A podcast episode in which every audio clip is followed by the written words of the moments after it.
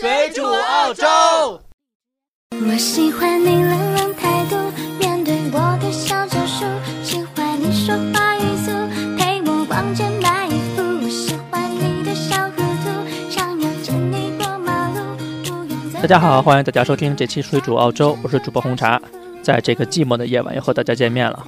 本期节目呢，我们主要聊一下澳洲驾照的问题，也是详细的跟大家说一下澳洲驾照一些呃需要知道的东西。在本期节目开始以前呢，先念一则新闻啊。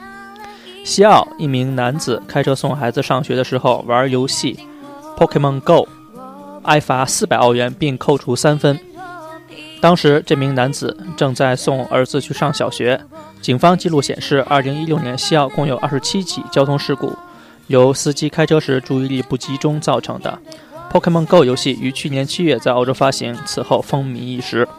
其实，在这四海八荒，澳大利亚算是一个对驾照处理并不是那么特别严格的国家。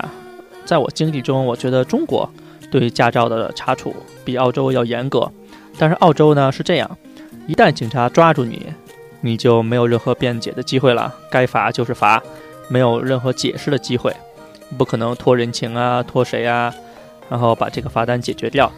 你只要被警察拦住了，并且你有犯错，你这个钱一定要交，这个分儿一定要扣。我们现在就大概跟大家讲一下澳洲驾照的这些种类都有什么啊？澳洲驾照共分为四个等级，分别是 L 牌、红 P 牌。绿 P 牌，还有全职驾照。那我们先说 L 牌是什么啊？L 牌就是说 Learning License 驾照，也就是说它是一个学习驾照，属于那种刚刚学车的人，没有任何其他国家的驾照，就是完全就不会。首先你要去附近的那个呃道路管理局预约，或者是登录网上的预约交通规则考试，考试都是机考啊。顺利通过后，可以拿到学习驾照，同时会拿到一个 logbook。再跟大家讲一下这个学澳洲的驾照的一个流程啊。学澳洲驾照流程呢，其实跟国内差不多。你先过了那个理论知识，然后再进行嗯路考。理论知识呢和中国不太一样，中国一般是大班授课，就是一个班，然后那么多学生，嗯，老师教教几节课之后呢，你复习，然后参加考试，有点像高考。但是澳洲学这种交规呢，完全完全完全不一样啊！澳洲学这种交规啊，完全是属于自学。你可以上网，它有那个网站，它网站上有题目，有那种模拟考的题目，你就可以在网站上做题。它基本上是几百道这种呃选择题，有几道是那个必须要对的题目，比如说就是 give way 的题目，它是说让路的题目。这些题目呢，是你说你必须要对，如果不对的话，这个呃这种考试完全就过不了了。然后还有一些你可以错的题目，你不能超过错的数目，然后你就可以自己去约这些考试。你可以到那种道路管理局，就说我要约明天考试，或者说今天下午有没有考试，我可以参加。呃，你就是自己去那边考就可以了，当然也是机考。考试通过了呢，你就拿到 L 牌。拿到 L 牌之后。你就可以学习呃开车了，之后呢，你就可以拿到红色的 P 牌。P 牌呢，就是持学生驾照，必须呃有在全职驾照的人陪同下可以开车，至少要进行一百二十个小时的驾驶学习，需要有全职驾照的人给你签署那个 logbook，就是你考到 L 牌之后呃的那个 logbook。logbook 签满了一百二十个小时，你才允许进行后面的路考。路考合格以后，你就可以拿到 P1 的驾照了，可以独自呃驾驶上路。但是开车的时候呢，需要在车前后贴一个红色的 P 的标志，就是我们俗称的红 P 牌。红 P 有限制的，红 P 其实是有那种限制啊，就是无论路况如何，道路限速如何，你最高最高只能开九十。各州的法律其实呃就是这种。呃，交规的考试啊，呃，规则有点不太一样，但是基本上来说呢，就是你最高时速不可以超过九十。其次，你驾照只有四分可扣，一旦这个分数被扣光了，你这个驾照也就被吊销了。红色 P 牌的有效期呢是十八个月，持 P 牌呃十二个月以后，你可以申请考 P 二的考试，也就是我们说的绿 P。绿 P 考试呢，它是绿色的牌，所以我们叫它绿 P。驾驶的时候需要在车前车后贴一个绿色的 P 的牌，就和红色的不一样了，它变成绿色的 P。需要通过另外一个叫 Hazard Perception Test，就是一个上机考试，也是一个呃电脑模拟的考试。它最后电脑会根据你的结果来评分。绿 P 的有效期呢是三十个月，至少持有二十四个月可以参加下一个考试。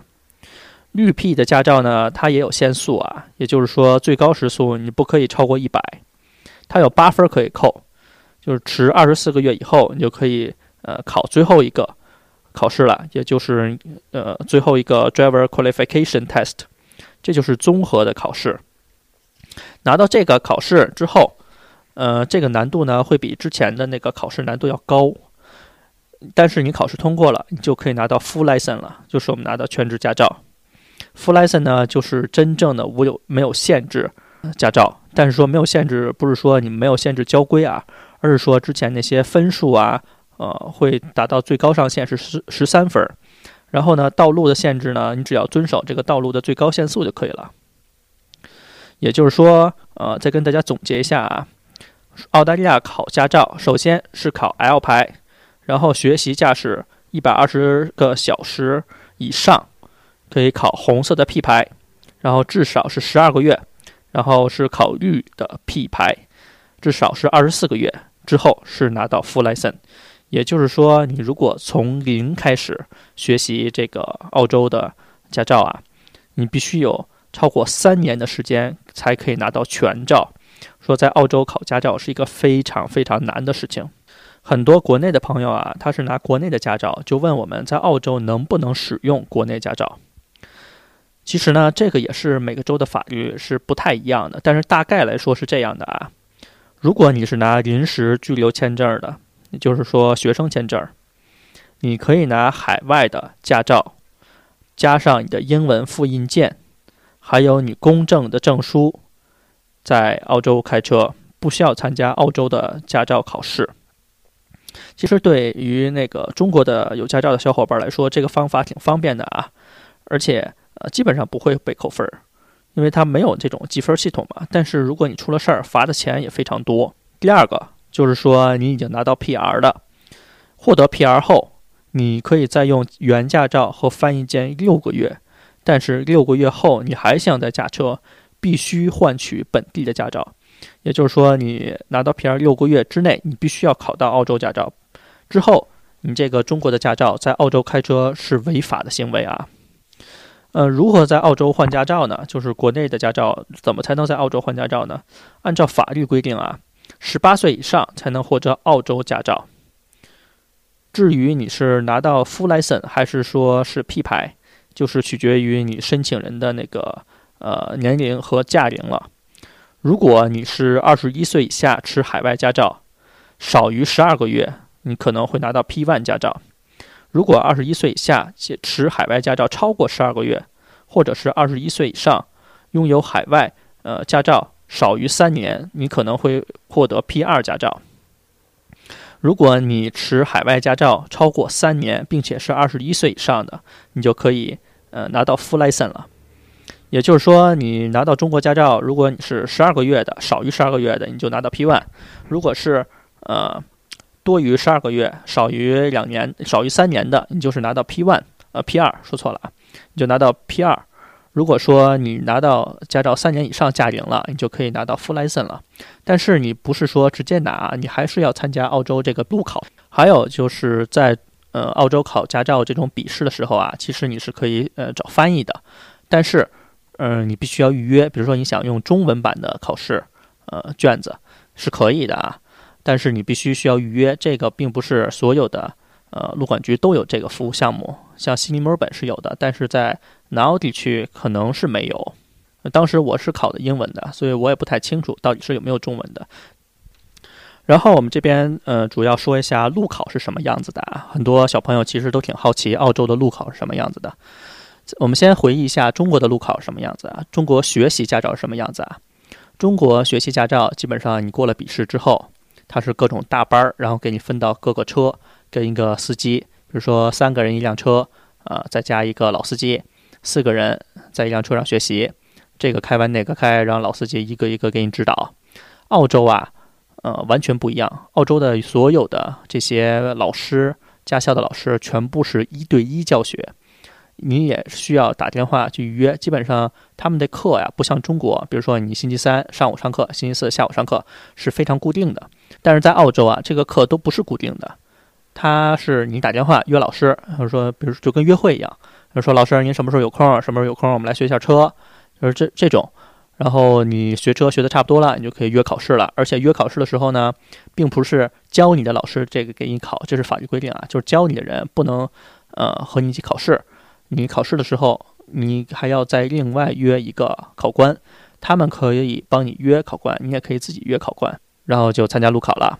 然后在路考的时候呢，一般首先呃考官先坐上你的车，哎，先这边再插一句啊，就是考试的车可以是你自己的车，就是说你平时练习的车是什么车，你考试的时候你就可以呃用什么车去考试。不是手动挡也可以，自动挡也可以，但是手动挡当然要比自动挡难。我很少遇见有人拿手动挡的车去考试的。虽然我当时考驾照的时候，我自己是开手动挡的车，但是我还是去拿别人的自动挡的车去考试了，因为这样会引起，呃，会会会对你很多帮助吧。就是你考自动挡的车会比较容易一点，而且你考了自动挡的车，你也可以开手动挡的车，没有任何限制。基本上呢，考官一开始是坐上你的车了。然后让你检查车的各种安全呃检查，比如说安全带有没有啊，车灯是否亮啊，让你呃在考官在外边，让你在车里面打一下转转向灯转转向灯啊，或者是刹车灯是否好用。然后呢，考官就会坐到你旁边，先会拿一个小本儿，然后跟你念一段，呃，就是念经似的，就是说，比如说是 Today we will go into have a test，然后巴拉巴拉巴拉巴拉巴拉巴拉。I will give you direction to turn，巴拉巴拉巴拉巴拉巴拉，呃，就是这种，呃，基本上是一个例行公事的。然后最后问你，Are you ready？然后你说 ready 了，然后你就可以开始考试了。考试的时候呢，他就会给你一些指示，说 We turn left，We turn right，We turn right in next tree，或者说 We go straight，We are turning right on the traffic light。澳洲这些路考的考试啊，全部是在真实的。呃，道路上考试不是说先像中国选一段路叫你开这段路呢，虽然说也是真实的，但是平时呢车少人也少。在澳洲考试啊，就是真实的路，比如说就是你家门口，或者是说考官家门口，或者说你们约一个地方在那边考，都是真实的路况。所以说在学的时候，你就是要熟悉自己的路况是什么样子，在考试的时候呢，才会嗯不容易出差错。然后考试呢，基本上有几个点你必须要呃注意啊。首先是起步，嗯，然后是在起步是非常重要的。在澳洲起步的话，有很多你需要注意的点，比如说你有没有打转向灯，有没有等几秒再转出去，你有没有回头看。然后呢，就是一个停车，停车在澳洲也是很规矩啊。你这是一个非常容易 fail 的点，如果你没有做好的话，呃，你很容易就是考试没过。还有一个就是三点掉头和 U 掉头，最后呢就是一个最后停车，然后考试过了，基本上是考试可能是持续十十五分钟到二十分钟左右，看路况怎么样。如果路上车比较多，就会拖得比较久；如果说路上车比较少，你考试比较快，也有十分钟、十五分钟结束的。考试结束了之后，他会给你一个条子，你就说你考试通过了，你就可以拿这个条子去路政局换你。呃签证，或者是 P one、P two，还是说 Full License？如果说你考试没有过啊，这在呃中国不太一样。如果你考试没有过，你就需要再约考官再考一次，而且你每考一次要花一笔钱，可能是两百，可能是三百，这个价格是有浮动的，每个州是不一样的。所以说，如果是你没有考好，你就可能要多花几百块钱再重新考一次。当时我呢也是考了两次，我是当时是呃。一开始就做错了。一开始，呃，开车的时候，他说我没有转头持续几秒，当时我就开错了，所以我当时第一次就就没有通过。第二次考的时候还蛮顺利的，因为第一次也是比较紧张。基本上大部分人呢都是两次考过，也有部分人呢是一次考过，或者是说他考了三四次才考过，这就是看大家的那个临场发挥和运气的问题了。还有中国人比较呃问的比较多的就是说，很多中国人啊在澳洲是用的假的驾照，大家知道吗？就是呃，you know，就是中国这种假的证件特别多，很多人呢就在中国买一个假的驾照，在澳洲用，被查到了，中就是澳洲也不会上网查到中国这个是假的驾照，顶多就是罚点钱。但是呢，最近的呃去年和前年，全澳开始查这个假证件的问题，为什么呢？因为出过几件事儿啊，都是因为中国人这种假驾照，然后被查出来了。而这种大规模的中国假驾照被查获，引起了这个澳洲政府的重视。目前呢，基本上全澳都在彻查这件事情。你一旦假驾照被抓住了，你就算无照驾驶，会付出非常惨痛的代价。首先，你就考试被禁止了；然后，你整个澳洲这个信用污点会被记录，你移民的要求啊，或者是说投资啊、贷款呐，都会。呃，出现很多问题，可能就因为这个事情你不能移民了，或者说因为这个事情你不能贷款了，它会影响你整个人的信用度的问题。所以说现在大家最好，我劝大家不要用中国的假驾照，尽快的去考就是澳洲的驾照。然后还要提醒大家，不管你是拿到澳洲驾照了，还是现在正在用中国驾照在澳洲马路上开车，你有几个？细节啊，你千万不要忘记。首先呢，就是遵守道路交通规则，它的遵守它的各种道路标识，特别是那个 give way 和 stop 的问题。你但凡看到路边有 give way 或者是 stop 的标识的那个警示牌，你一定要停住，不然的话，如果警车在旁边，你如果没有 give way，没有没有 stop，它肯定会罚你罚的很多钱。第二呢，一定要注意道路上的车辆、行人和物品，千万不要发生碰撞。碰到行人呢，一定要呃礼让，这跟中国不一样啊。中国可能有的时候过马路的时候不让行人，在澳洲这是完全不可以的。如果有行人经过的话，一定要先让行人。第三呢，不要超速，一定要遵守限速的标识。他让你开五十，你就开五十，而不是六十，也不是四十啊。嗯，你不可以开得太慢，也不可以开得太快。澳洲这种呃 speed camera 这种摄像头啊也挺多的，所以大家一定要注意。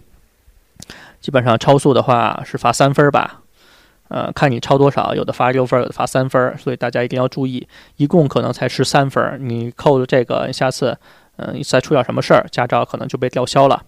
第四就是说，一定要给执行任务的警车和消防车还有救护车让路，这是一个非常重要的啊，别等这边警车或救护车开上来没有给他让路，这个在澳洲也会罚款。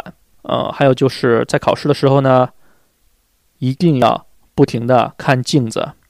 如果你考说这个问题呢，可能很多没有考过澳洲驾照的人不能理解。你在考试的时候一定要勤看着点儿你的后视镜，还有还有两侧的这个呃方向的这个镜子。你等到考试的时候，你就会理解我这句话说的什么意思了。而且一定要把头转过肩才可以，一定要让老师看到你在转头。还有小伙伴问我们在澳洲车上可不可以用手机啊？因为之前我读的第一条新闻就是。呃，在车上玩那个 Pokemon Go 被抓住了嘛？但是有小伙伴就说，如果在车上用手机的 GPS，那这个怎么算呢？在澳洲这个法律啊，其实有点呃别扭，就是说你在车上可以看手机，就是说你不可以用手碰触你的手机，但是如果手机上有 GPS，并且你把它放在不阻挡视线的位置，你是可以使用手机的 GPS 的。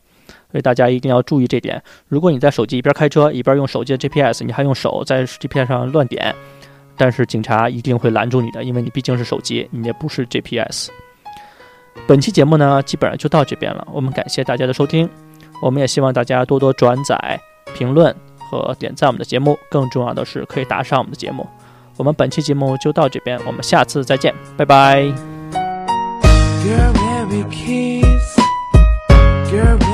touch，彼此都会感到多愉快。Could you remember the happy time? I never want to say goodbye。只记得那夜